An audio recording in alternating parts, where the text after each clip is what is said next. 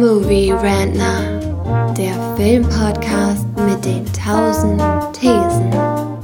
Wir haben zu allem eine Meinung, aber nie die gleiche.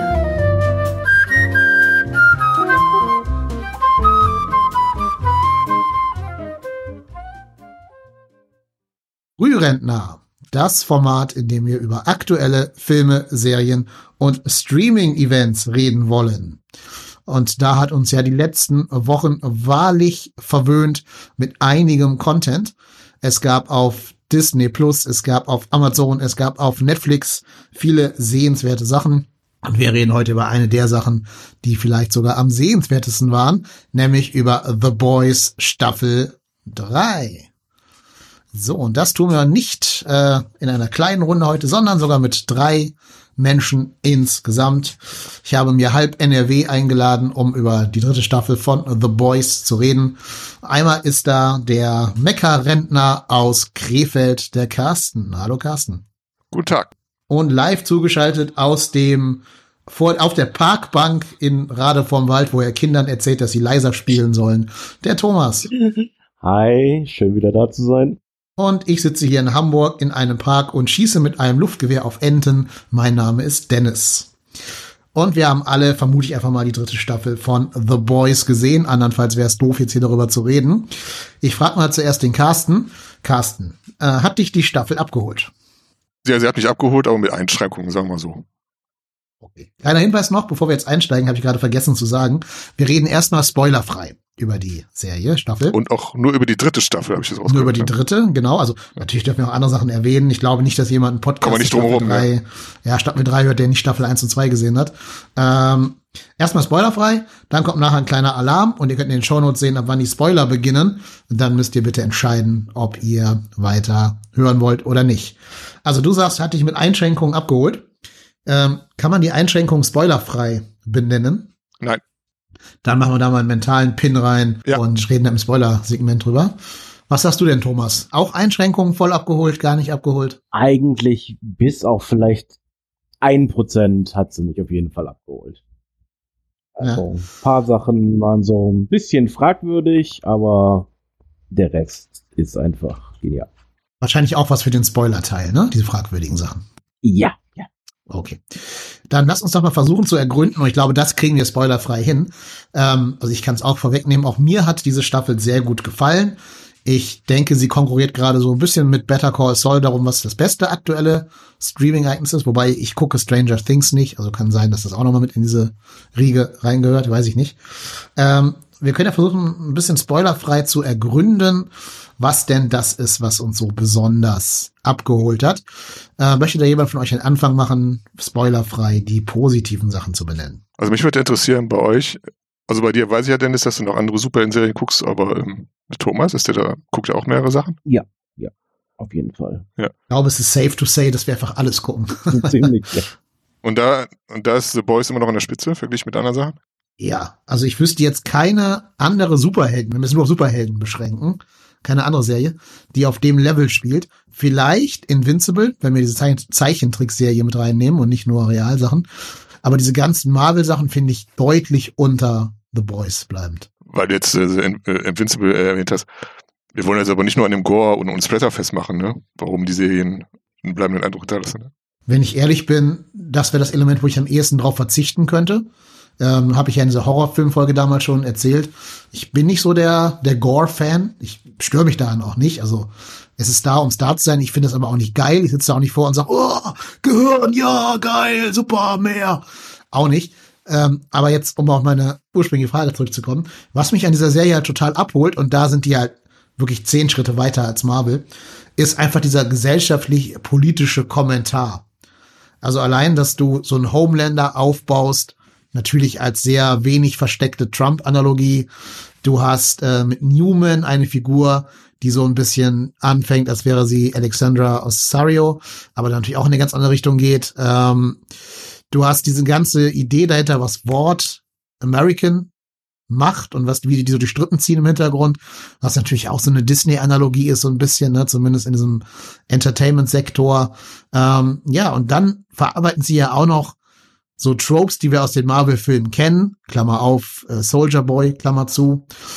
Und aber auf so eine eigenständige Art und Weise, auf so eine dekonstruierende Art und Weise, ähm, dass ich das total begeisternd und gut finde. Das war natürlich auch den, den großen Reiz aus. Ich muss zugeben, also ich habe ja schon Serien versucht. Du hast mir ja mal Arrow äh, empfohlen, glaube ich. Ich? Nein. Nein, das war ich nicht. Ich habe in meinem Leben noch nie eine Sekunde Arrow gesehen. Nee, nicht Arrow, wie hieß denn das, was du mir empfohlen hast, was so äh, wäre wie Stirb langsam, so ein bisschen geerdeter. Ach, du meinst äh, Hawkeye. Ja, genau. Ah. Also das war auch eine der wenigen Marvel-Serien, wo ich wo ich probiert habe. Ich habe WandaVision probiert, weil ich auch viel Gutes von gehört habe. Und ich, ich kriege ich krieg natürlich mit, wenn jetzt zum Beispiel so viel, wie heißt das, Moon Knight oder so und, und Miss Marvel, das geht natürlich auch durch die sozialen Medien und ähm, wird dadurch das abgefeuert, kann man sagen, oder, oder hochgelobt. Aber das waren alles so Serien, die, die habe ich nie weiter gereizt. Auch die Filme, die gucke ich nur einmal und dann ist halt gut. Während hingegen zum Beispiel The Boys ist halt, da, da finde ich den Ansatz interessant, dass sie es zeigen, wie es wirklich das ist immer noch überspitzt, aber sie nehmen es als realistisch. Das sind jetzt keine Märchen oder großen Geschichten vom, von gut gegen böse, wo der Superheld oder wo der, wo der, wo der große Gegner irgendwie mit einem Fingerschnipp die halbe Galaxie auslöscht und so, solche Sachen. Das sind ja so diese Dramen im Kleinen die auch nachvollziehbar bleiben. Das fing ja ganz, mit, mit der ersten Staffel, mit der ersten Szene fing das ja an, wo halt dann, wo man halt mal weiter gedacht hat, was würde eigentlich passieren, wenn so Flash jemanden umrennt und dann paff, das halt dann die, die, die, so, so, so die erste große Szene bei The Boys, wo halt dann äh, die, die Freundin von Yui, von äh, was A-Train, glaube ich, ne? Mhm. Umgerannt wird, also umgerannt wird in Anführungszeichen. und dann sich halt in so, so einem Blutschwall platzt. Und das war ein Ansatz, wo ich dachte, okay, das ist natürlich auch Spektakel dabei in diesem Ansatz, aber realistisch gedacht wird halt so passieren, ist wie eine Kanonenkugel letztendlich. Und wenn die dann halt gegen so einen, so einen Menschen donnert, dann passiert sowas. Und äh, jetzt kann man natürlich mutmaßen, wie man das halt gerne im Internet macht. Er hätte ja noch ausweichen können, die, die Reflexe hätte er haben bis und bla, bla. Aber allein der Ansatz, dass man mal weiterdenkt, wie, wie ist es denn, wenn man, wenn Superheld, äh, wenn, wenn ein Mensch Superheldenkräfte hätte, eben wie halt Homelander natürlich, dass er jetzt durchweg edel ist wie Superman oder Batman und nur hehre Ziele hat und nicht einmal wie ausnutzen könnte oder sowas. Wenn sie es machen, dann ist das ja schon ein ganzes Drama für einen ganzen Film oder sowas, aber Homelander ist ja so dermaßen korrupt, äh, äh, integrantisch und, und äh, ja, moralisch verdorben, wegen seinen Kräften sowas. Da finde ich den Ansatz wesentlich reizvoller und ehrlicher, als halt dieses, diese Märchen von Marvel und, und DC. Mhm. Wobei ich aber gerade diese Figur Homelander, und das finde ich, diesen Punkt hämmert diese Staffel richtig nach Hause, was ich da auch wichtig finde und spannend finde. Ähm, nur weil du diese gottgleichen Kräfte hast, musst du aber auch nicht automatisch ein Arschloch sein. Du wirst natürlich auch nicht der Superman sein, der die ganze Menschheit errettet, das auch nicht. Aber was die Serie ja deutlich, deutlich macht, ist, dass dein, dein Upbringing, deine Herkunft, deine Familie eine Rolle spielen, was du später wirst. Ne, und Superman hatte eben die Kents in Kansas, Familie Martha und Jonathan Kent. Martha. Und ähm, Homelander hatte eben nichts. Er hatte keine Familie. Das ist ja so sein großes Charakter-Want, was er haben will. Eine Familie. Und das sagte er auch am Ende. Ich dachte, die Seven wären meine Familie, aber alles, was ich bekommen habe, sind seid ihr, seid armen ihr, ja. ja. ihr armen Würstchen da. Also das spielt auch, eine Familie spielt eh eine ganz große Rolle in dieser dritten Staffel. Das ist, glaube ich, so das überspannende Motiv. Ähm, Butcher macht ja alles, was er tut, aus Liebe zu seiner verstorbenen oder ja, vermeintlich verstorbenen Frau. Ähm, das ist ja auch eine Form der Familie. Dann wiederum haben wir Homelander, der sich eben nach der Anerkennung erst von der Dame aus Staffel 1, wie hieß sie noch gleich, äh, sehnt. Becker? Nee, Becker ist die Frau von Butcher. Silver, was war das? Still, still, ja. Nee, Stormfront. Stormfront. Nein, nein, ich meine die Frau, an derer an derer Brust er sich labt. Ja, das war Ach so, oh Gott, das ist schon ganz, das ist schon weiter. Die Mutter. Schon, ja. Und als sie aus dem Bild war, dann würde halt Stan Edgar so ein bisschen sein, seine Vaterfigur für ihn.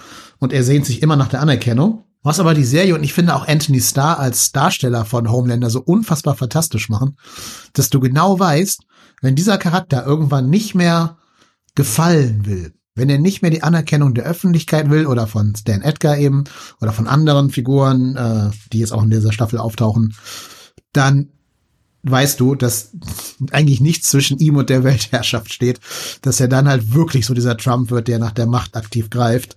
Ähm, und das hat er, glaube ich, auch die Staffel nochmal ganz gut angedeutet, dass das so der Weg ist, in den es jetzt gehen mag in den kommenden Staffeln. Ich fand auch, dass es gerade Homelander wurde in der dritten Staffel für meinen Geschmack auch ein bisschen, äh, ein bisschen differenzierter dargestellt, wo es nur so ein paar Szenen gab, wo er dann wirklich verzweifelt war.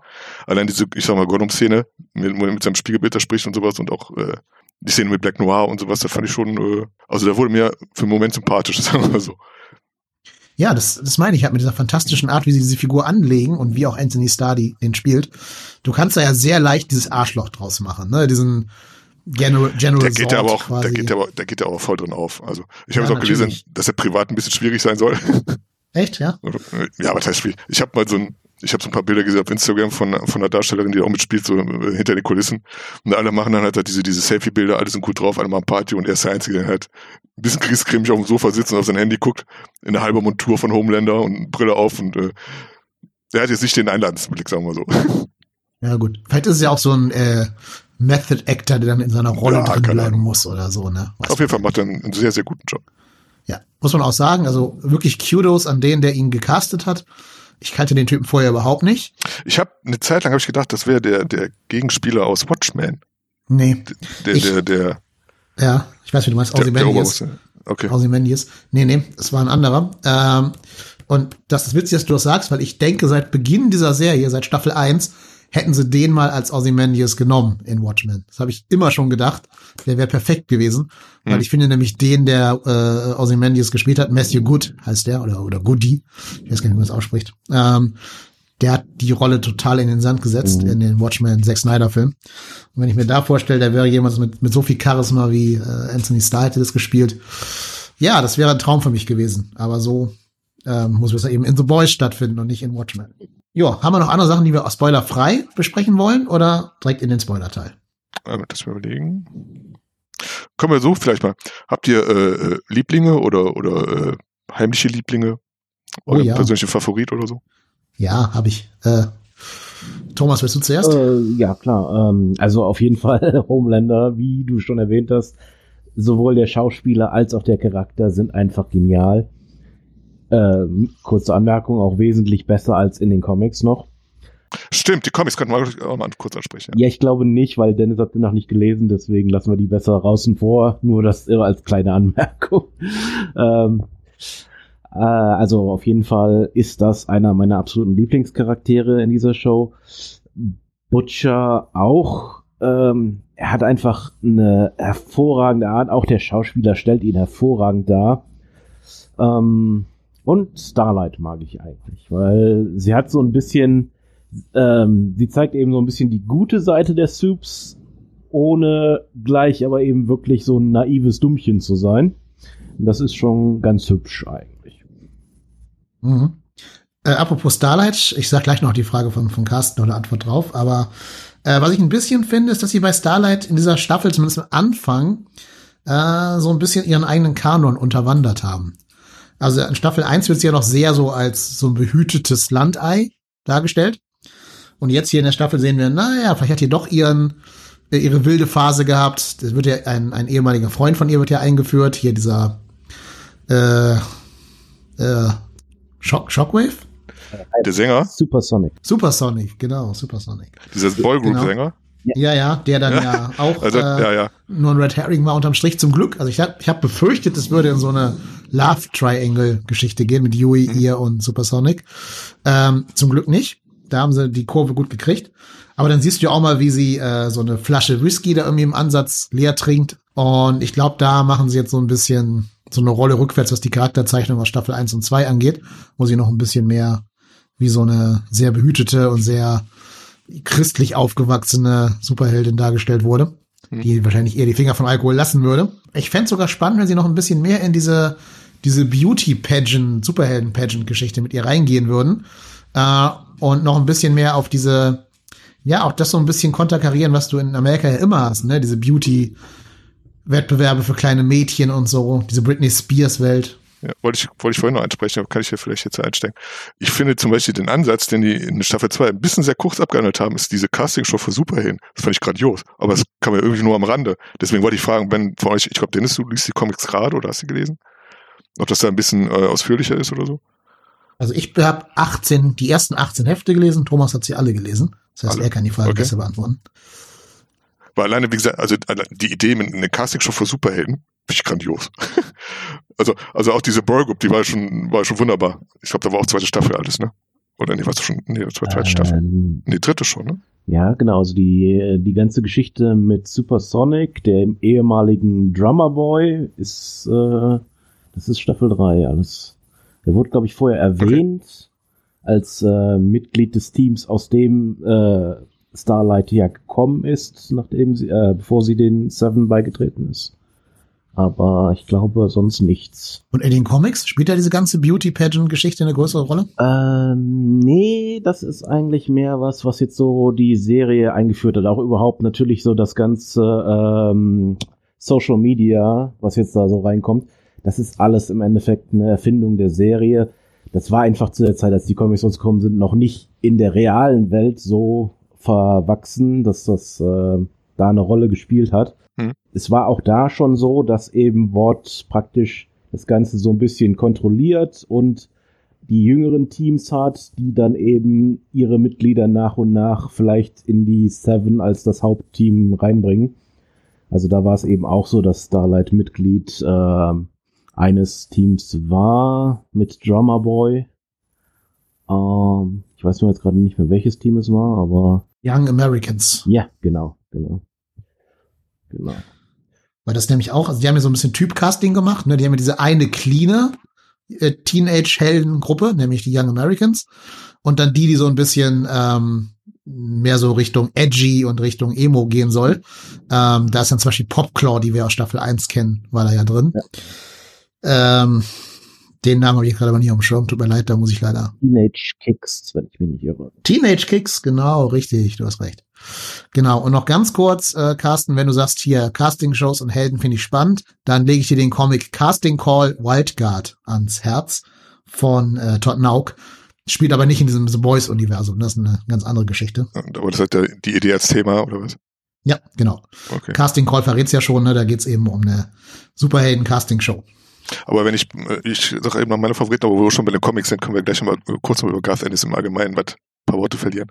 Mhm. Weil mein Favorit ist ähm, die großartige Victoria Newman. Okay, die hat ja eigentlich recht wenig Screentime. Die hat sehr wenig Screentime, aber ich finde, was sie an Screentime mhm. hat, also ich finde, das ist auch, also ich finde das faszinierend, weil es jetzt so, so grob überschlagen ist, dass sie die einzige Superheldin, die jetzt keine albernen Kostüme trägt oder sowas, die sich noch zurückhält, mhm. beziehungsweise versteckt mit ihren Fähigkeiten. Äh, auch ein, ein, ein, ein, eine teilweise gruselige Szenen damit. Also die hat ja quasi, das war ja quasi das Ende von Staffel 2, da gab es noch eine Folge danach, nach diesem äh, Szene mit dem Gericht, wo halt die Pop-Heads da passiert sind. Eine, eine unglaublich gorige Szene. Also da war, war ich auch ein bisschen erstaunt, dass man sowas ab 16 oder sowas.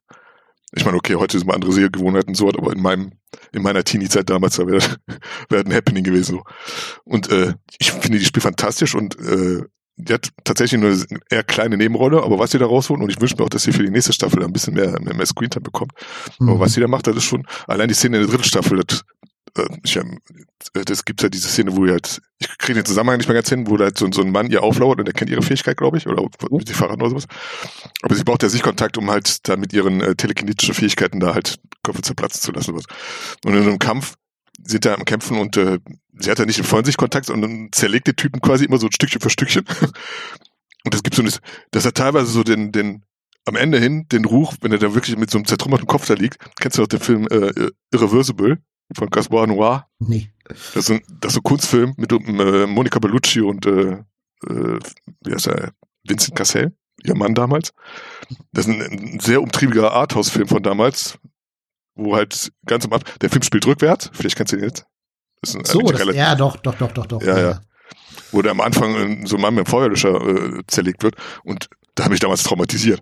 Und das war jetzt wieder so eine Szene, wo ich dachte, okay, also da habe ich jetzt schon, schon ein bisschen zu die Grenze versetzt, weil mittlerweile ist halt, ist halt im Mainstream angekommen, so eine Szene. Aber natürlich ist das ein ganz anderer Unterton in dem Film. Das ist, der, der spielt mit ganz anderen äh, Inszenierungsmöglichkeiten. Das ist wesentlich eindringlicher in dem, in dem Kinofilm und nachhaltiger als jetzt ich sag mal, poppig aufgearbeitet für, für so eine Serie. Mhm. Aber es hatte schon so einen Vibe. Und da habe ich gedacht, okay, das hat schon, das hat ein bisschen mehr Eindruck bei mir hinterlassen als alles, was irgendwie Homelander jemals gemacht hat. Und dann muss man auch was mal schaffen, ja. Verstehe ich deinen Punkt. Ähm, ich würde auch mal behaupten, aber da muss ich gleich noch mal im Spoiler-Segment drauf zurückkommen, dass sie die Endgegnerin dieser ganzen Serie wird und gar nicht mal Homelander. Warte, warte, warte. Was hast du gerade gesagt? Hast du mich gerade gespoilert? Dass sie die Endgegnerin der Nö, das ist meine Vermutung, das ist kein Spoiler. Weil ach so, ist eine Vermutung, okay, okay. Ich dachte ja. mal, du Comics auch bis dahin oder sowas. Ich, ach so, nö, nö, nö. Das ist, also ich habe okay. eine Vermutung, aber da würde ich gleich im Spoiler-Segment was zu sagen müssen. Äh, das kann ich jetzt noch nicht sagen, weil dann würde ich die letzte Folge dieser Staffel hier spoilern. Um jetzt aber endlich mal deine Frage zu beantworten. Mein Favorit ist Black Noir. Und damit, glaube ich, sollten wir mal ins Spoiler-Segment jetzt endlich reingehen. Moment, sollen wir nicht doch noch ein paar Worte über Gareth, äh, Gareth Ennis verlieren, über den Autoren der Comic? Ja, wenn du willst, gerne. Weil das witzigerweise ist, der, der einzige Autor ist, den ich damals in meiner aktiven Comic-Zeit, wo ich noch Comics gelesen habe, der einzige Autor war, den ich tatsächlich bewusst verfolgt habe. Mit, äh, und auch die andere Comicserie von ihm war auch die einzige Comicserie, die ich auch komplett gesehen habe. Und das war, das war Preacher. Preacher. Mhm. Die jetzt, ich finde jetzt nicht denselben Level hat wie äh, The Boys, aber da immer noch ungewöhnlich genug, dass mich äh, bei der Stange halten konnte. Und ich halte Garth Ennis für einen, ich weiß gar nicht, ob ich den überschätze oder so, weil wenn man von, von großen Comic-Autoren redet, dann sagen alle immer so äh, Alan äh, Dinges, wie er? Von, von Alan Moore. Alan Moore, genau, und äh, noch ein paar Namen, die mir jetzt nicht einfallen oder die ich äh, noch nie gehört habe. Aber Garth Ennis ist so ein fleißiger Schreiber, habe ich den Eindruck. Und er macht auch, er hat damals die Comic-Serien geschrieben, die ich, die einzige Comicserie, die ich wirklich am Stück gelesen habe, wenn, wenn da was rauskam, war zum Beispiel Hitman. Von auf der, wo ich heute noch irgendwie äh, einiges vergeben würde, wenn es davon auch mal eine Serie gibt. Kennt ihr die? Mhm. Ja, ich kenne Hitman, habe ich früher auch gelesen. War immer der Zweitcomic in Lobo hinten drin als, als Backup-Issue sozusagen. War das so? In Deutschland, ja, ja. In Amerika weiß ich nicht. Ja, weil ich, ich kann mich erinnern, dass ich auch ein bisschen Lobo gelesen habe. Dass das damit im Zusammenhang ist, das wusste ich jetzt schon gar nicht mehr. Naja, doch, die mussten ja irgendwie die Ausgaben füllen und konnten ja nicht zwei Lobo-Hefte reinpacken, weil es nicht genug gab. Und dann haben sie da Hitchman hinten reingepackt. Ich, ich kann mich nur an das, an das den besten Comic, den ich jemals gelesen habe, wo äh, Lobo vs. Hitman, an den kann ich mich noch cool erinnern. Da treffen sie ja beide zusammen so. Eins, eins meiner Lieblingshefte. Ich kann dir, glaube ich, sagen, warum Garth Ennis nicht auf einem Level mit, sagen wir mal, Alan Moore oder Grant Morrison äh, genannt. Genau, Grant Morrison, ja. Ich glaube, ihm fehlt die Subtilität. Der ist schon ziemlich haut drauf, ja. Ja, ja. das hat alles auch sehr auf Shock Value ausgerichtet, ne? Ja. Ähm, klar, er hat schon so diese Bissigkeit drin, also so ein bisschen so diese Frank Miller Bissigkeit quasi, aber ihm fehlt so ein bisschen das Auge für politische Bewegungen und diese irgendwie satirisch aufzunehmen, außer halt in your face. Das kann er, aber er kann das nicht so wie Alan Moore das machen würde, so unterschwellig und ähm, reflektiert machen, sondern halt immer so auf den nächsten Schockmoment ausgerichtet. Mhm. Obwohl Frank Miller jetzt auch nicht der subtilste Autor ist, oder? Täusche ich mich da? Nee, also er war's, er war mal subtiler, als er heute noch ist, muss man dazu sagen. Aber ähm, in Dark Knight stecken schon einige Subtilitäten ja, okay. drin, die man okay, erst beim zweiten ja, oder dritten lesen. Ja, den habe ich ja nie gelesen, aber da kann ich kein Urteil. Aber es stimmt schon, also Garth Ennis ist mehr so, also jetzt wenn man sagt, wenn man sagt, Alan, äh, Alan Moore ist der Quentin Tarantino, im, im Showbusiness ist er mehr der Robert Rodriguez. ich glaube, da kann man so sagen.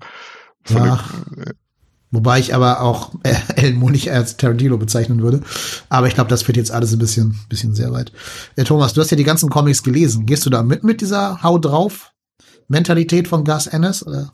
Ja, schon. Also ich sag mal, ähm, die Comics sind im Ganzen etwas ähm, ruhiger weil eben auch sehr viele Sideplots eingeführt werden. Deswegen, deswegen sind es ja auch so viele. Ne? Also die 18, die du gelesen hast, sind wahrscheinlich nur der erste Omnibus von vieren oder fünfen sogar. Äh, deswegen, ähm, ja, aber er ist eben wirklich sehr deutlich. Also da ist wirklich nicht viel, äh, was der Fantasie äh, überlassen wird. Das stimmt schon. Ich, ich hatte einen Comic von immer gelesen, der jetzt nicht so voll auf die Fresse war und das war Heartland. Da hat er, glaube ich, so eine Aufarbeitung über seine irische Herkunft gemacht. Aber ich glaube nicht, dass er irgendwann mal verfilmt wird. Ich glaube, dafür ist zu wenig Spektakel. Klingt ja ein bisschen spannender dann tatsächlich.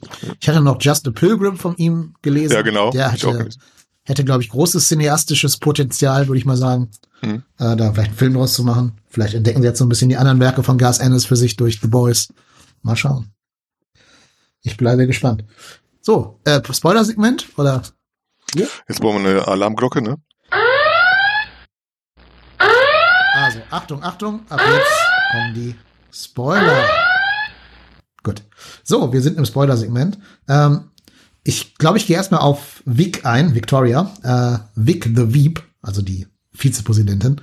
Das erfahren wir am Ende von Staffel 3, dass sie dann die, der Running Mate von Dakota Bob, also vom aktuellen Präsidentschaftskandidaten, oder ist er sogar Präsident, der zur Wiederwahl anläuft, ich weiß es gerade nicht genau, äh, dass sie als dieser antritt, weil ja The Deep seinen echten Vize umgebracht hat, mhm. Also den eigentlichen Running Mate. Und jetzt wird sie das quasi. Ähm, und jetzt muss man sich ja nicht vorstellen, also das, deswegen meine Vermutung, was ist denn, wenn sie Vizepräsidentin ist und die, den Kopf des Präsidenten platzen lässt? Also wer wird dann Präsident? Halt sie. Ja. Ne? Und deshalb gehe ich davon aus, dass sie halt eben so der, der große Endgegner ist. Moment, ist sie, äh, ist sie in der Serie schon als Vizepräsident? Wird sie da schon? Äh, Nein, noch wurde Dakota Bob gar nicht Ja, ja. gewählt. wollte ich gerade sagen. Deswegen, ja, okay, okay. Also deine Mutmaßung, okay. Ja. Ja, ich meine, natürlich wären sie das. Also, das war albern zu sagen, die verliert jetzt den, den Wahlkampf gegen eine nie gesehene zweite Person. Wir sehen ja den, den Gegner gar nicht von, von Dakota Bob. Wer weiß, was mit Homelander Junior noch passiert. Ne? Naja, gut, aber der wird ja erstmal nicht Präsident werden. Also, ich habe Ja. sogar zwischendurch überlegt, ob nicht Homelander kandidieren möchte. Weil dann wäre die Donald Trump-Parallele voll rund geworden. Dann wäre Das sie ist- zu Ende gebracht. Der ist ja schon mit der Firma überfordert. Ja, das stimmt. Aber das hindert ja auch nicht daran, die Amerikaner den Trump zu wählen. Ne? Also, Äh, es geht ja nicht um Kompetenz. Ja. Ich halte mich mal mit Kommentaren zum Comic zurück. Ja, ja. Aber ich weiß zumindest, dass in den Comics Vic the Veep auch eine, eine Rolle spielt. Auf jeden Fall, also ja.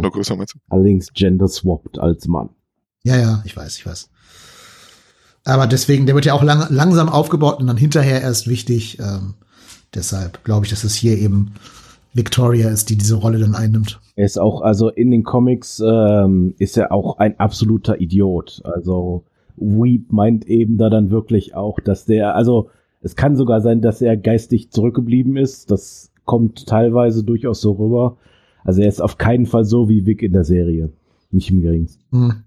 Ja, ja, das genau, hatte ich mir auch schon alles so gedacht und respektive weit bin ich auch schon in der in der Comic Lore, um das so ein bisschen mitzukriegen. Genau. Aber wir bleiben mal, glaube ich, ein bisschen mehr bei der Serie und gehen nicht ganz so auf die Comics, weil Das wäre äh, aber auch schon schade, wenn es wirklich so berechenbar ist am Ende sowas, ne? weil, um mal zum- auf meine Kritik zurückzukommen, für die dritte Staffel, am Ende hat sich jetzt nicht wahnsinnig viel geändert, ne? Ja, das ist in der Tat auch so mein größter Kritikpunkt an der Staffel. Ähm, mein Lieblingscharakter, den ich gerade genannt habe, ist tot. Black Noir, Ruhe in Frieden bei deinen Zeichentrickfiguren. Da muss ich sagen, fand ich jetzt nicht so einen großen Verlust persönlich. Ah, Also ich fand den immer ein bisschen blass. Jetzt haben sie blass. mit der, ja, mit der dritten Staffel haben sie es gut in den Griff gekriegt. Also allein mit, Ja, dieser, ja. mit diesen, mit der Zeichentricksequenz, das finde ich natürlich auch geil. Also das haben wir schon sehr gut gemacht. Ich finde Aber halt, es- das super, wie sehr sie es geschafft haben, mit so ganz kleinen Szenen, vorher schon, vor der dritten Staffel, ihm Charakter zu geben. Also alleine, dass er halt an dem Klavier sitzt und da so eine Sonate spielt in irgendeiner Staffel vorher, Mhm. ähm, gibt ihm schon mehr Charakter als so Leuten wie Deep oder A-Train in den, in den gesamten drei Staffeln. Da fand ich die Rückblende äh, nach Vietnam interessanter, wie er da, wo man ihn halt vor Black Noir sieht. Ja, also Vietnam war es nicht, war äh, hier Russland-Afghanistan-Krieg, aber ganz genau, die war auch sehr spannend. Wer war denn in Vietnam dann? Nee, nee. Spielt er gar nichts? Nee, überleg mal, wie alt er sein müsste, wenn der Vietnam gedient hätte. Der lebt ja noch in der Jetztzeit. Stimmt, du hast recht. Das wäre ja nicht der Hinderungsgrund. Äh, das, Ja, aber auch Stan Edgar und so liefen da ja alle rum. Ja, ja. Die Aber wie müssten komm ja alle Superkräfte haben. Wie komme ich denn jetzt auf Vietnam? Weil es halt typisches Vietnam-Setting war mit den Hubschraubern und. Ja, also Ja, so ja, russisch ja, sah das nicht aus, ne? Naja, aber die Russen schnappen sich ja Soldier Boy. Die Russen schnappen sich ja Soldier Boy und die waren nicht in Vietnam. Also, Aber die Szene, wo er halt verbrennt und so mit dem, mit, mit ja, ja, klar. Ja, ja. Äh, weiß ich schon. Hätte auch Vietnam sein können. ne? Nee, du hast recht. Ähm, das ist auch mein größter Kritikpunkt an der Serie. Es gab mir zu viele Fake-Out-Tode. Also gerade, dass du am Ende nochmal siehst, dass Queen Maeve und ähm, Soldier Boy beide überlebt haben, ihren großen Ja. Konflikt. Ja, ja, ja. Ach, sch- nee, nein. Da war, da war mir aber auch schon egal, ehrlich gesagt so. Ach, weiß ich nicht. Ich hätte mir gewünscht, dass Opfer und Maeve bringt ja ein Opfer an dieser Stelle, dass das eben auch mit, mit einem Preis einhergeht und sie nicht jetzt quasi sogar ein Happy End bekommt dadurch und mit ihrer Freundin da auf irgendeiner Farm leben darf. Vor allem, weil sie ja jederzeit durch Compound wie ihre Kräfte zurückbekommen könnte. Das haben wir durch Kimiko ja erfahren. Also eigentlich ist sie nur auf Halde, auf Eis gelegt, aber nicht, nicht raus aus der Serie. Und das ist, das ist mir ein bisschen zu schade. Aber die haben auch vorher ziemlich viel, ziemlich viel abgefeuert und äh, fast jede Folge hatte irgendwie ein spezielles Highlight. Also es kam keine Folge wie ein Füller vor. Mhm. Und da würde ich am Ende hin auch sagen, ja okay, dann sind wir mal ein bisschen, ein bisschen gnädig und äh, jetzt nicht zu hart ins Gericht gehen. Obwohl ich jetzt, wie gesagt, nicht, es ist ein, eine Hauptfigur ist jetzt raus. Und dann noch, wie gesagt, für meinen Geschmack jetzt nicht die stärkste. Da kann ich, komme ich mir klar. Dafür haben die jetzt Ja. so, so ein, ein sehr, sehr gruseliges Ende angekündigt. Allein hat, hat das letzte Bild, wo jetzt der Homelander Junior da, Ryan heißt er, glaube ich, Ryan. wo der jetzt auf den Geschmack gebracht wird, mit, seinen, mit, mit, mit den Superkräften jetzt nicht für, für, für das Positive einzusetzen. Ich finde das super gruselig. Es gibt ja diesen, ähm, diesen Film mit dem Jungen, der da Superkräfte entwickelt und seine Familie tyrannisiert oder sowas? Brightburn? Ja, ja, genau. Vor zwei Jahren oder sowas habe ich mal einen Trailer gesehen. Der Trailer hat mir schon gereicht. Ich fand das super creepy. Kann ich, kann ich mich angucken, sowas. Also ich finde das gut, wenn man so Superheldenkräfte oder auch diese, diese Chronicles hieß ja, glaube ich, wo die Teenager da äh, Hm, Chron Chronicle einfach nur, genau, von Just Trank. eine unangenehme Geschichte. Aber ich habe kein Problem damit, wenn jetzt erwachsene Menschen da äh, unmoralisch agieren oder oder ja auch willkürlich. Aber gerade Teenies und Kinder, die sind ja noch unberechenbarer als Erwachsene und sowas. Die kannst du ja dann gar nicht einordnen, wie die da, wie die das handhaben. Die haben auch diese kein, kein für meinen Geschmack kein, kein, ähm, keine Dimension für dem, was sie dann da machen, letztendlich einrichten und sowas. Da kannst du ja mit allem rechnen eigentlich. Und das finde ich schon super gruselig, die Vorstellung. Ja, wobei, also ehrlich gesagt, noch gruseliger fand ich eigentlich an der Szene, wie, wie realistisch sie war. Denn du kannst dir jetzt momentan vorstellen, wie genau das in Amerika passiert. Zu diesem Zeitpunkt. Da könnte ein gewisser Ex-Präsident sich auf die Straße stellen, jemanden abschießen und es würde, die Hälfte der Bevölkerung würde Jubelschreie ausbrechen. Meinst du, das war so jetzt ein direkter Verweis darauf? Ja, natürlich. Ein direkter Verweis auf, auf, auf Trumps Ausspruch, ich könnte. Klar. Das war doch eine Proud Boys Demo und er macht ja genau das, was Trump gesagt hat. I could shoot someone on Fifth Avenue and people would still cheer for me. Ja. Ist mir jetzt so gar nicht aufgefallen. Ja. So interessant. Und natürlich war es auch Todd, der, der, der den Jubel begonnen Ja. hat. Ne? Also hier der, der neue Freund von äh, Mothers Milks Ex-Frau. Der Lehrer, das muss man noch dazu sagen. Das heißt also, der hat auch noch Einfluss auf Kinder. Ja, richtig. Darf aber nicht mehr Maus von Art Spiegelman oder über Abtreibung reden in den Schulen. Ja. Aber da sind wir bei, bei, dem Ansatz, was du meintest, dass halt, äh, dass die Serie politisch, dass die Serie politischer geworden ist, dass halt die Serie deshalb gefällt, weil sie sehr politisch ist und äh, auch allein die Geschichte mit ähm, mit A-Train und dem äh, dem Alt-Right-Typen da, Hm. Blue Hawk, Blue. auch also ich finde, das war auch ein bisschen zaghaft so, da hätten sie mehr draus machen können letztendlich, aber auf jeden Fall waren sie da, auf jeden Fall haben sie da die, die Position etabliert und auch wie das sich da zum Schluss aufgelöst hat, das war schon, schon sehr beeindruckend auch. Ist natürlich nicht zum Vorteil von, äh, von den Rechten. Nee, genau. Aber ähm, gerade auch dieser letzte Blick von dem Jungen, also fantastisch, wirklich fantastisch. Du hast gerade schon gesagt, Carsten, Chills, ne? also wirklich Gänsehaut. Auch da haben sie wieder fantastisch gecastet, den Jungen, dass der das schafft, irgendwie. Zuerst kannst du den Blick von dem ja gar nicht richtig deuten, ganz am Anfang. Dann denkst du so, ist der jetzt angewidert davon, dass sein leiblicher Vater da ähm, gerade jemanden umgebracht hat. Und dann siehst du ja so, dass er es doch irgendwie ganz, ganz geil findet, dass er da auch diese Macht hätte, das zu tun. Aber dass es so weit gekommen ist, ist ja eigentlich schon, ist auch so ein kleines, so, so ein Plot-Ding, wo ich sagen würde, hm, also ich kann es verstehen, wir hatten ja Diskussion, ich kann es verstehen, wenn, äh, wenn das der leibliche Sohn von Butcher gewesen wäre, könnte ich ja verstehen so, aber es ist halt der, der Sohn von Homelander, nach einer Vergewaltigung. Ja, Und da Moment. gab's halt diese, da gab's halt diese, Moment, da gab's halt diese große Szene, wo er wirklich, äh, wo man die Serie hätte beenden können. Mit, mit Soldier Boy, wo er dann halt ausholt und wo dann Butcher dann halt eben nicht seinem leiblichen Sohn das Leben hat, sondern alles für seine verstorbene Frau noch tut. Was natürlich ehrenhaft ist und, und heroisch und, und bla und so, aber man hätte da ein knackiges Ende hinlegen können. Ja, aber dieser Junge ist das Letzte, was von Becker auf dieser Welt bleibt. Die, der hat ja zu 30, zu 50 Prozent die Gene von seiner Ex-Frau. Ja, Der wäre ja gestorben. Das macht die Serie ja klar. ja, aber der Junge ist schon mehr Homeländer als Butcher. Ich meine, allein, dass er Superheld ist. Äh, Ja, Butcher ist ja null, aber Becker, es geht um Becker, also seine Ex-Frau. Der Junge ist das Einzige, was von dieser Frau auf der Welt bleibt. naja, willst, du, willst du eine Erinnerung deiner Frau haben oder die Welt retten? So, ne? Also, wenn man da vor der Wahl steht, hm, Ja, äh, he, he chose love, ne? Ja, ja. Ja. Der sonst so super hatte, äh, kantige Butcher findet auf einmal sein Herz zurück im ungünstigsten Moment. Der hätte wirklich einmal. Nee, nee, nee. Alles, was Butcher tut, tut er immer nur für Becker. Das ist seine Kernmotivation seit der allerersten Folge der ersten Staffel. Hm. Diese, diese Vergewaltigung hat alles ausgelöst. Also eigentlich ist es überhaupt gar keine Kaskade in der Charakterbeschreibung. Alles, was er tut, tut er immer für Becker. Und natürlich wäre es ihr Wunsch, wenn sie noch leben würde, dass Ryan überlebt. Der meinte, meinte den ganzen Rummel gar nicht, wäre es letzten Endes egal, wenn, wenn er durch den Tod von Homelander die Welt retten könnte, quasi sowas, aber verzichtet darauf, weil mal seiner Frau ein Versprechen gegeben hat, aus, aus verklärter Ja, Liebe. Liebe.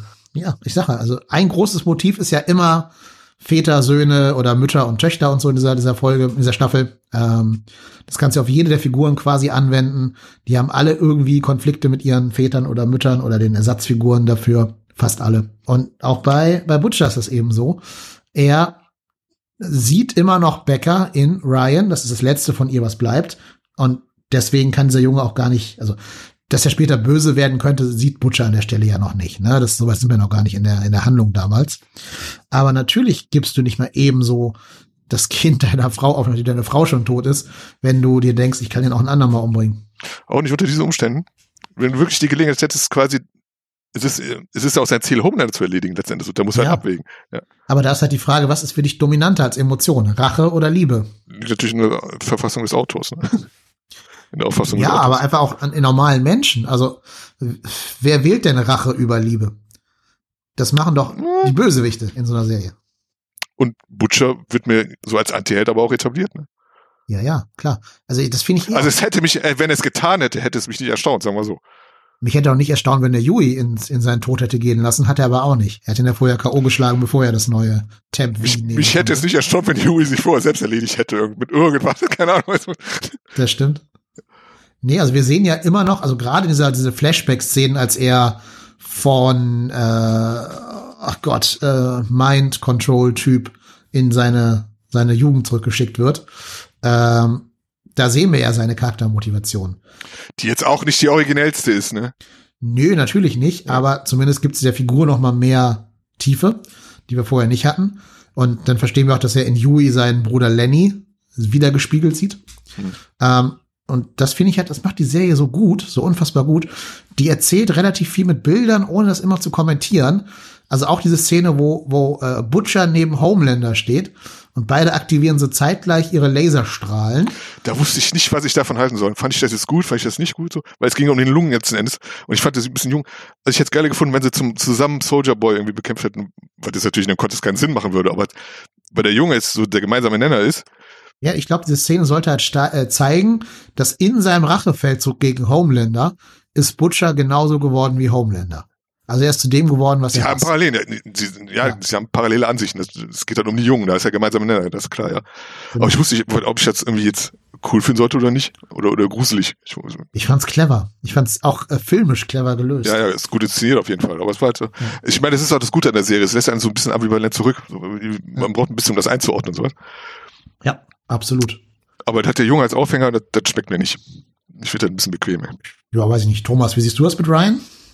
Ähm, ich denke, also ich würde dir da eigentlich schon zustimmen. Ähm, das passt schon. Also klar, ähm, das ist eben auch ein großer Unterschied eben zu den Comics mit Ryan, aber ähm, ich finde die Idee auf jeden Fall ganz gut. Das Ganze humanisiert Butcher eben so ein bisschen. Ne? Also er ist irgendwie ein bisschen ähm, ja geerdeter er hat eben noch so ein bisschen dieses Gute. Er ist zwar absolut richtig ein Anti-Held, aber er ist eben noch nicht wirklich so weit anti, dass man ihn eben ja direkt als den Feind der Serie ansehen kann. Und das ist natürlich hauptsächlich wegen Ryan und auch wegen Huey. Es passt schon, finde ich. Für mich ist er unterbewusst in dem Sinne der Anti-Held, weil er wirklich das hehre Ziel hat, Homelander äh, am Arsch zu kriegen. Und es gibt ja auch vorher schon in mehreren Staffeln mehrere Szenen, wo sie parallel auch agieren, wo man schon vorher sieht, die haben massig Gemeinsamkeiten letztendlich. Das basiert jetzt nicht auf dieses letzte Bild, wo die beide da mit glühenden Augen stehen, sondern die haben schon vorher immer so kleine Anspielungen. Die kennen sich auch gut, die und allein wegen den ganzen Umständen mit seiner Frau ist ja natürlich so eine, mhm. äh, eine Konstellation so. Von daher ist jetzt, äh, war Butcher jetzt nie, äh, definiert sich Butcher bei mir als, ist halt wie Luke Skywalker gegen Darth Vader. Und ich kann mir nicht vorstellen, dass Luke Skywalker irgendwie Darth Vader verschont hätte. Unter irgendwelchen Umständen sowas. Weil er dann wirklich so auf diesen, diesen äh, Hass auf ihn entwickelt hat, diese, diese Rachegelüste. Ich weiß gar nicht, ob man das laut sagen darf. Wenn man jetzt sagt, okay, man gibt den Rachegelüsten nach und äh, setzt jetzt halt seine persönliche Rache über halt seine verflossene Liebe oder sowas. Was jetzt auch nicht in dem Sinne nicht den Jungen betrifft eigentlich. Es geht ja nicht darum, dass er jetzt den Jungen umbringen will. Letztendlich. Es geht darum, dass Homelander da natürlich auch in Mitleidenschaft gezogen worden wäre, wegen dem Jungen, weil ja die, die, die Explosion bevorstand da. So interpretiere ich das mal. Was dann am Ende dann kollateraler Schaden gewesen wäre, wenn man es jetzt mal krass denkt. So. Aber da bin ich jetzt wahrscheinlich, da bin ich, da bin ich jetzt aber schon wieder zu rational, weil wie gesagt, dann wäre die Serie zu Ende wurde. Dann hätten sie jetzt Ziel erreicht und es wäre auch ein bisschen dünn gewesen, wahrscheinlich, wenn jetzt dann wirklich da jetzt mit einer Implosion oder Explosion dann wirklich dann äh, das Thema erledigt gewesen wäre. Okay, dann wäre der Junge tot, aber Homeland wäre auch tot. Wäre immer noch ambivalent, aber da hätten sie eine Staffel verschenkt es war ja auch nicht nur Ryan in dem Gebäude zu dem Zeitpunkt. Ne? Stimmt, ja. Die ganzen ja, ja. Boys. Und die haben ja alle keinen Compound V, das heißt, Man hätte alles beenden können, ja. Man hätte, wie gesagt, die ganze Serie beenden können. Hättest du, genau. In so einem richtigen, äh, ja, so ein Game of Thrones Staffel 5 Ding, wo in einer Explosion irgendwie 28 Hauptcharaktere auf einmal sterben, weil sie keine Idee mehr für diese Figuren haben. Ja, aber, also, das, ja. Wäre das gutes Storytelling gewesen? Ich weiß es ja nicht. Es wäre konsequent gewesen, vielleicht. Es ist natürlich mutmaßend, was, was hätte man mutmaßend, was, was hätte daraus man machen können und sowas, was hätte man, wie hätte man das irgendwie künstlerisch aufarbeiten können oder sowas, wie, oder weiter, weiter spielen, so. Keine Ahnung, wir sind ja nicht, wir sind nicht Autoren. Wir wissen ja auch durch Queen Maeve, dass man gar nicht unbedingt tot ist danach. Genau, but, wie gesagt, auch, auch so ein Weak Point, aber es war absehbar. Ich fand das sehr absehbar mit den Jungen, dass wir irgendwie noch, wenn es irgendwie um Kinder geht oder sowas, dann sind das sind immer generell die Weak Points und sowas und äh, es war klar, dass es nicht als großes Finale kommt, sowas ab einem bestimmten Zeitpunkt, wo man wusste, wo sich dann halt Homelander und äh, Butcher der dieselbe Linie gefunden hatten, wo man genau, okay, jetzt gehen sie alle nach Hause und das war's. ja, wobei jetzt die Serie jetzt nicht davor zurückschreckt, äh, Kinder über die Klinge springen zu lassen. Ne? Also das hatten wir ja durchaus mehrfach in den vorherigen Staffeln. Da ganz am Anfang, ja? ich glaube, das war sogar die erste Folge, wo dieser Privatjet äh, mit diesem Kerl, der über das Wie Bescheid wusste, von Homelander schlicht und ergreifend abgeschossen wurde. Das war, ist ja im Prinzip aus den Augen eines Kindes gezeigt, dass dann plötzlich Homelander vor dem Fenster schweben sieht und dann geht das ganze Ding runter. Also ich glaube, das ist eigentlich nicht die Art dieser Serie, da jetzt auf Kinder besonders Rücksicht zu nehmen. Ich finde es eigentlich eher, dass äh, Butcher konsequent ist in seiner Einstellung. Er hat die ja im Endeffekt geändert in der zweiten Staffel. Da war er ja auch noch so von wegen Ryan ist mir eigentlich ziemlich egal. Bis dann eben tatsächlich Becker auch dann äh, draufgegangen ist und ihm ja auch dann gesagt hat, hier von wegen, äh, kümmere dich um ihn, er hat nichts Böses getan und so weiter. Da hat er dann diese Einstellungen auch geändert und ich finde das eigentlich auch sehr konsequent von ihm. Also. Ich glaube, ich glaube, was mich eigentlich triggert, ist, dieses Scheißberg ist verdammt undankbar. Butcher rettet ihm das Leben und er rennt zu Homeland in die Arme. Yeah. Ja, aber das ist ja, nur pass das ist ja nur passiert, weil Butcher ihm in Folge 2 dieser Staffel oder Folge 3 äh, erst sagt, fuck off. Also Butcher hat ihn ja aktiv in die Arme von Homelander ja. getrieben. Aber das hat Kind nicht gemerkt, dass er quasi das Leben gerettet hat so, und dann sich in Homelander ergibt. Und so, oh, ja, ist halt ein Kind, ne, der ist neun oder so. Natürlich merken die das nicht. Aber Moment, äh, dann habe ich die Szene anders, anders verstanden. Also ich habe das durchaus so gesehen, dass Ryan in diesem Moment Butcher das Leben gerettet hat. Weil Homelander hat sich ja praktisch sehr bedrohlich auf Butcher zubewegt und war, hätte ihn höchstwahrscheinlich umgebracht. War Homelander da nicht auch verstrickt? Also hat ja Homelander niedergedrückt. Sie wären ja alle betroffen gewesen so. Also hat der Junge sich quasi auch selbst ein bisschen, obwohl, ich müsste mir nur genau angucken, ich kann jetzt gar nicht genau sagen. Auf jeden Fall war der coole Muddel, oder? Ähm, also das war ja schon nachdem äh, Soldier Boy aus dem Fenster geschmissen wurde. Dementsprechend war ja der, äh, die Gefahr für Homelander eigentlich beendet. Er war ja da im Prinzip im Raum mit den Boys und äh, Butcher und Ryan. Und im Endeffekt hätte Homelander jetzt dann auch einfach sagen können, okay, dann machen wir der ganzen Sache jetzt ein Ende und die ganzen Boys zerlegt, inklusive Butcher. Und Ryan hat dann eben gesagt, ich möchte jetzt gehen. Lass uns gehen, Dad.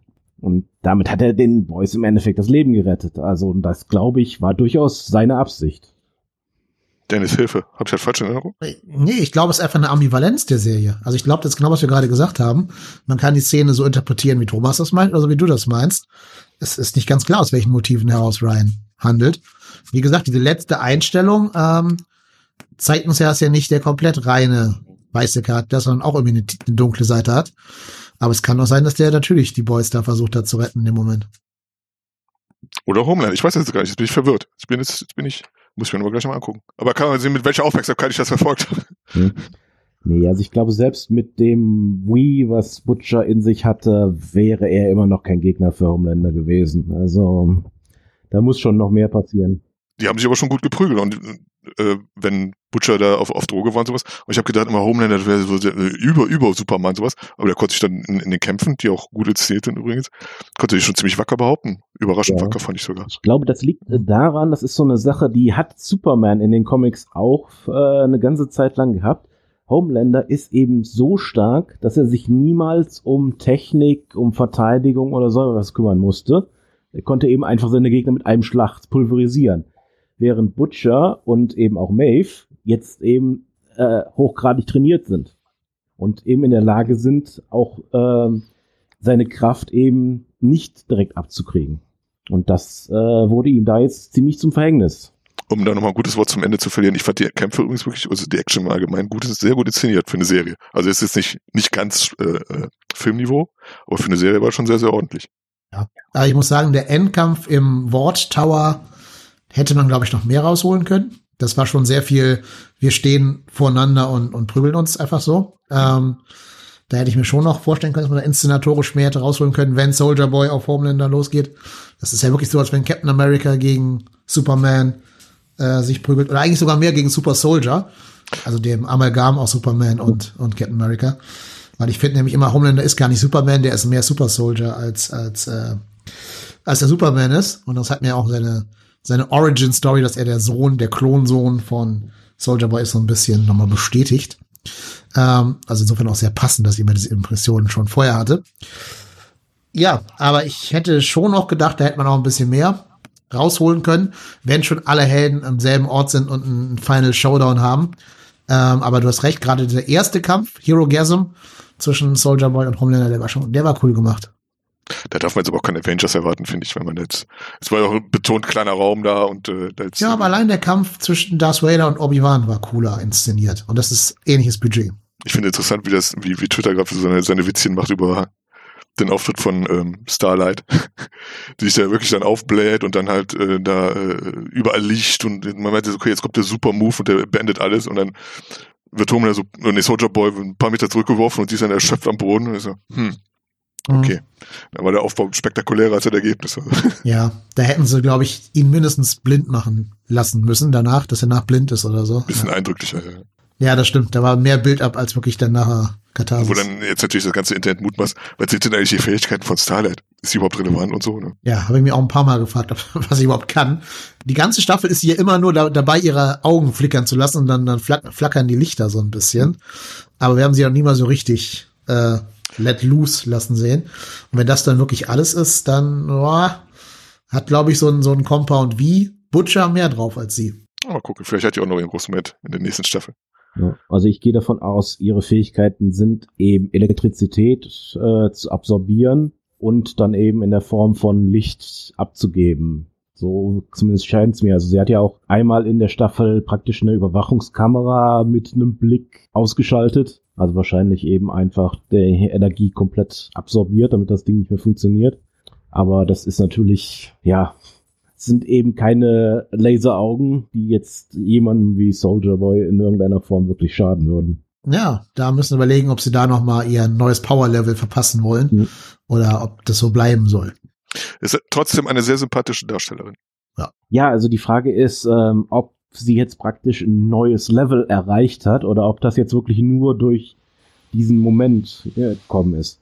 Weil äh, sie kannte ja da für einen kurzen Moment lang fliegen. Das wäre ja schon äh, durchaus besonders, denn tatsächlich kann das in dieser Show bis jetzt nur Homelander. Sagt ja sogar Maeve am Ende zu ihr, I can jump, but you can fly. Ja, ist eben die Frage. In Comics kann sie das ja immer, ne? Da kann sie ganz normal fliegen. Ja. Aber da können es auch andere. Hm. Ich glaube, fliegt nicht sogar Maeve auch in den Comics? Ich weiß gar nicht. Ich glaube auch, ja. Also ich glaube, fast alle von denen können fliegen, bis auf ein paar Ausnahmen. Ja, ja. ja ich bin also sehr gespannt. Ähm, haben wir noch irgendeinen Plotpunkt, den wir hier aus der Serie aktuell besprechen wollen? Sonst würde ich in die Zukunft reingehen. ich habe alles gesagt. Ja, ne? Also nochmal hier an dieser Stelle Ruhe in Frieden, Black Noir und deine Comicfigürchen. Also es, ich bleib dabei, es war mein Lieblingscharakter und ich bin sehr, sehr traurig, mhm. dass von allen, die die Axt hätten bekommen können, nur er sie bekommen hat. Ja. Aber gleichzeitig hoffe ich eben auch, dass er jetzt tot bleibt, dass die also nicht so eine Sache machen wie, wir haben ihm die Organe wieder reingestopft und dann hat sein Healing-Faktor ihn doch gerettet. Also das, das wäre dann wieder zu billig. Ich, ich hasse Fake-Out-Tode. Ich bin der Meinung, wenn der Held über, der Bösewicht über dem besiegten Helden steht, dann hat er gefälligst den Final Blow zu liefern und nicht zu sagen, haha, beim nächsten Mal mache ich aber endgültig mit dir Schaschlik, sondern bitte beende es einfach hier und jetzt. Liebe Grüße an Obi-Wan Kenobi an dieser Stelle. ähm, und da ja am Ende auch Homelander mit dem Helm von Black Noir ankommt, gehe ich davon aus, dass der sichergestellt hat, dass er tot ist. Und das wäre jetzt meine Frage schon mal für die Staffel 4.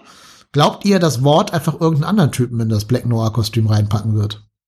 Kriegen wir einen neuen Black Noir? Gute Frage. Also es gab ja kein äh, Remembering Black Noir Video, Yep. sondern nur Genau. Maeve. The Proud Lesbian. The Proud Lesbian. Oh, ja, ja, genau. Das, ja. Es tut so weh teilweise, aber es ist ja, aber es ist halt leider realistisch. Ja.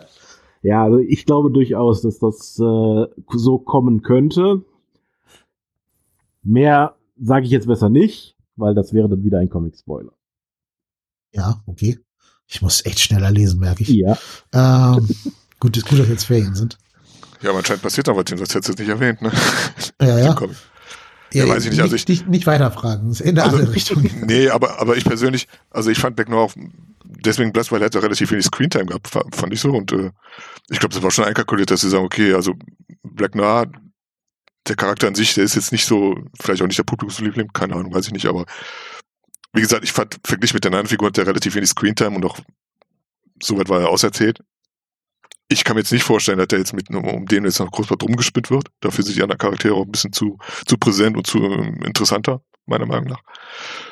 Und wie gesagt, ich habe ja schon da mit Victoria jemanden im Auge, wo ich sagen würde, okay, die könnte jetzt noch ihren großen Moment in der nächsten Staffel bekommen oder Momente. Von daher glaube ich nicht, dass irgendwas mit äh, Black Noir noch was weiter passiert. Mhm.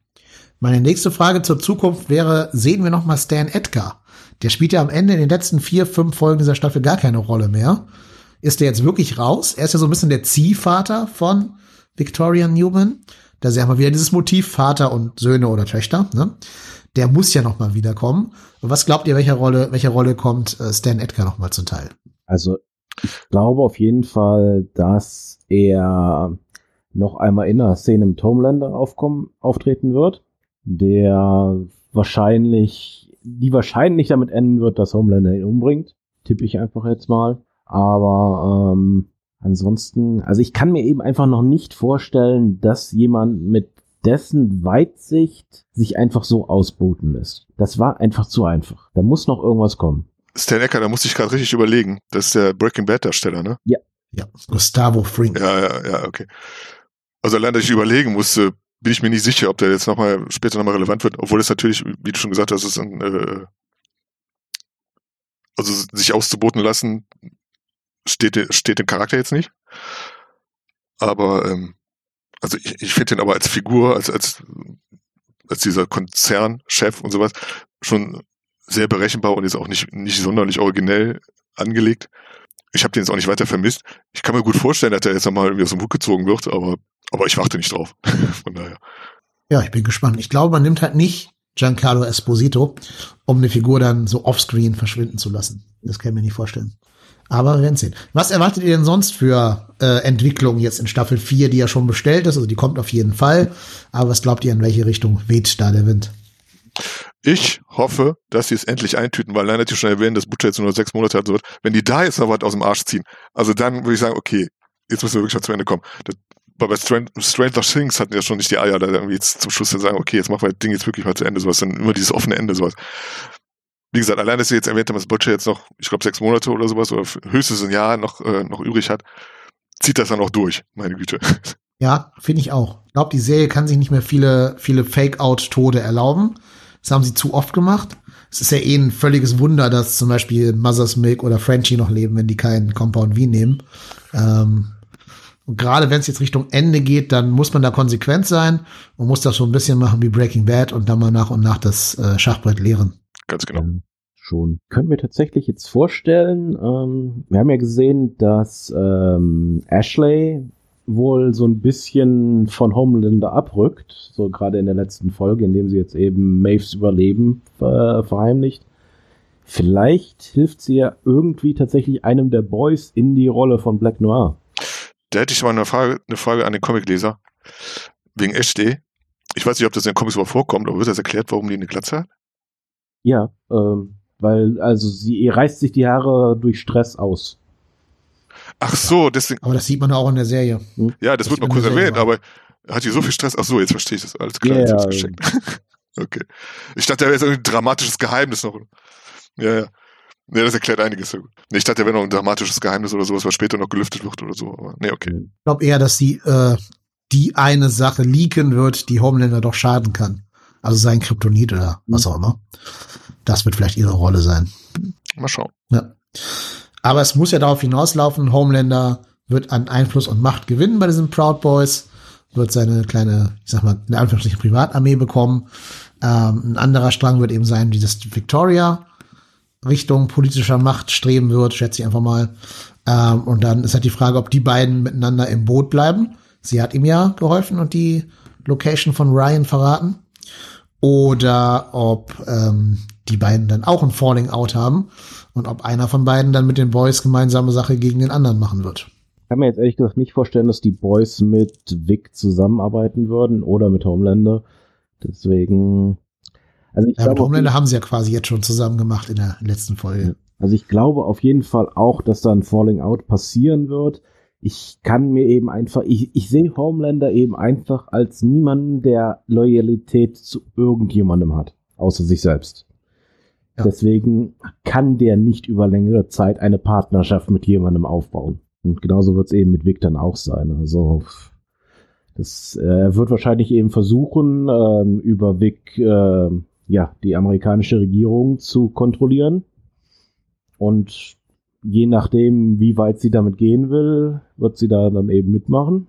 Ja, also je nachdem, je nachdem, wie politisch sie werden wollen, vielleicht inszeniert ja auch Homelander seinen eigenen Staats äh, Staatskuh, um quasi den January 6 nachzustellen, sozusagen. Ich meine, die Mittel hat er ja jetzt tatsächlich. Das, das ist ja so das Gruselige, wenn er jetzt eben seine Proud Boys da hat.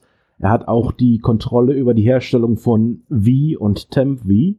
Das heißt, er könnte eben auch seine Leute da alle zu Soups machen und hätte dann eine ganze Armee. Ich nachgedacht, ja. ja.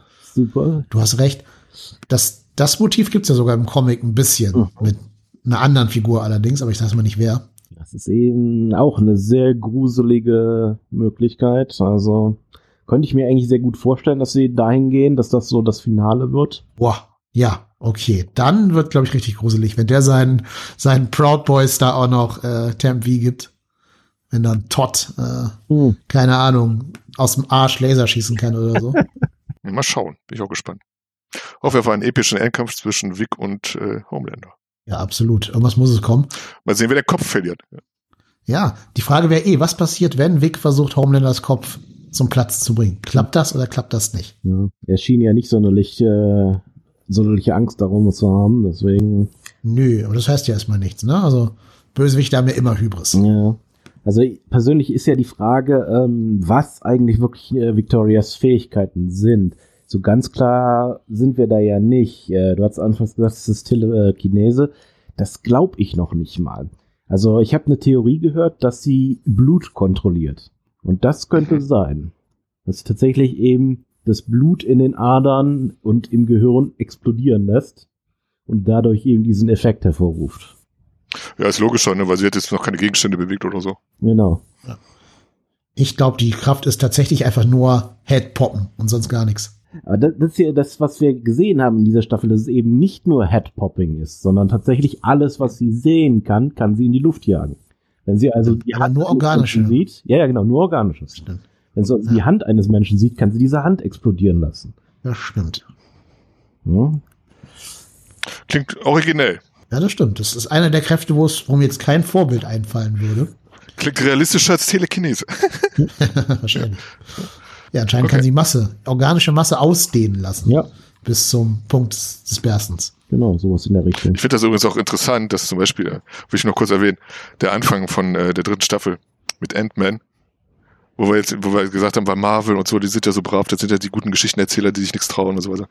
Es gab ja, es gibt ja diese wunderschöne Serie What If, wo sie halt den Tod da in der, in, von The Boys in der ersten, in der ersten Folge vorweggenommen haben mit Ant-Man. Ja. Kennt ihr die? Ja.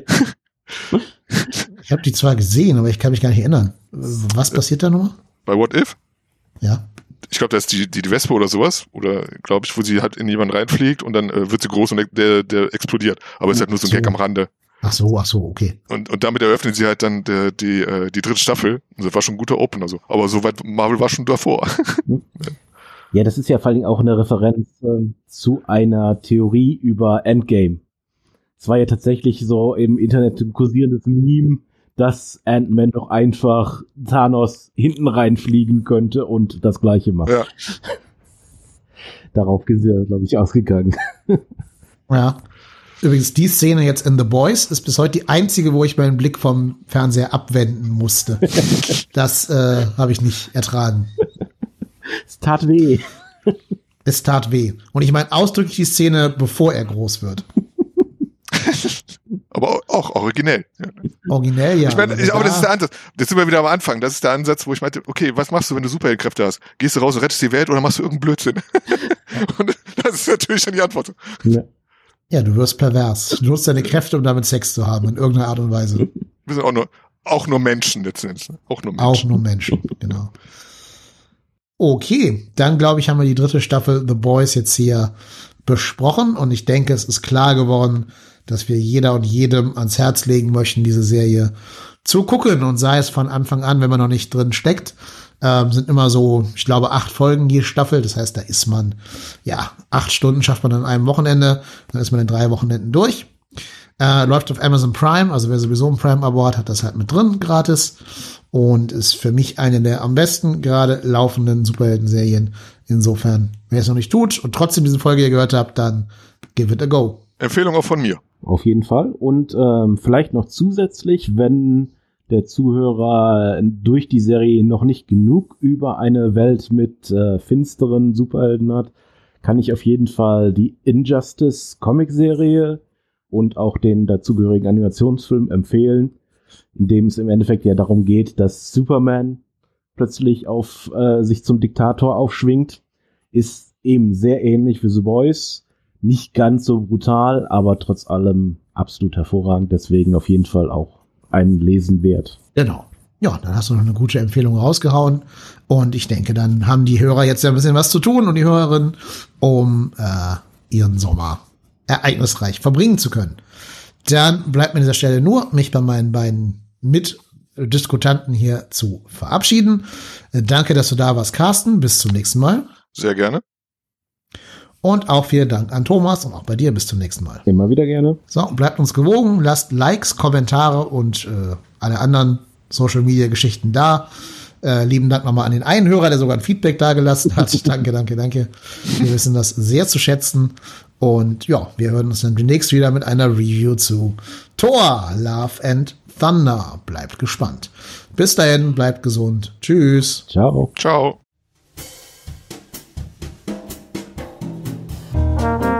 Movie Rantner, der Filmpodcast mit den tausend Thesen. Wir haben zu allem eine Meinung, aber nie die gleiche.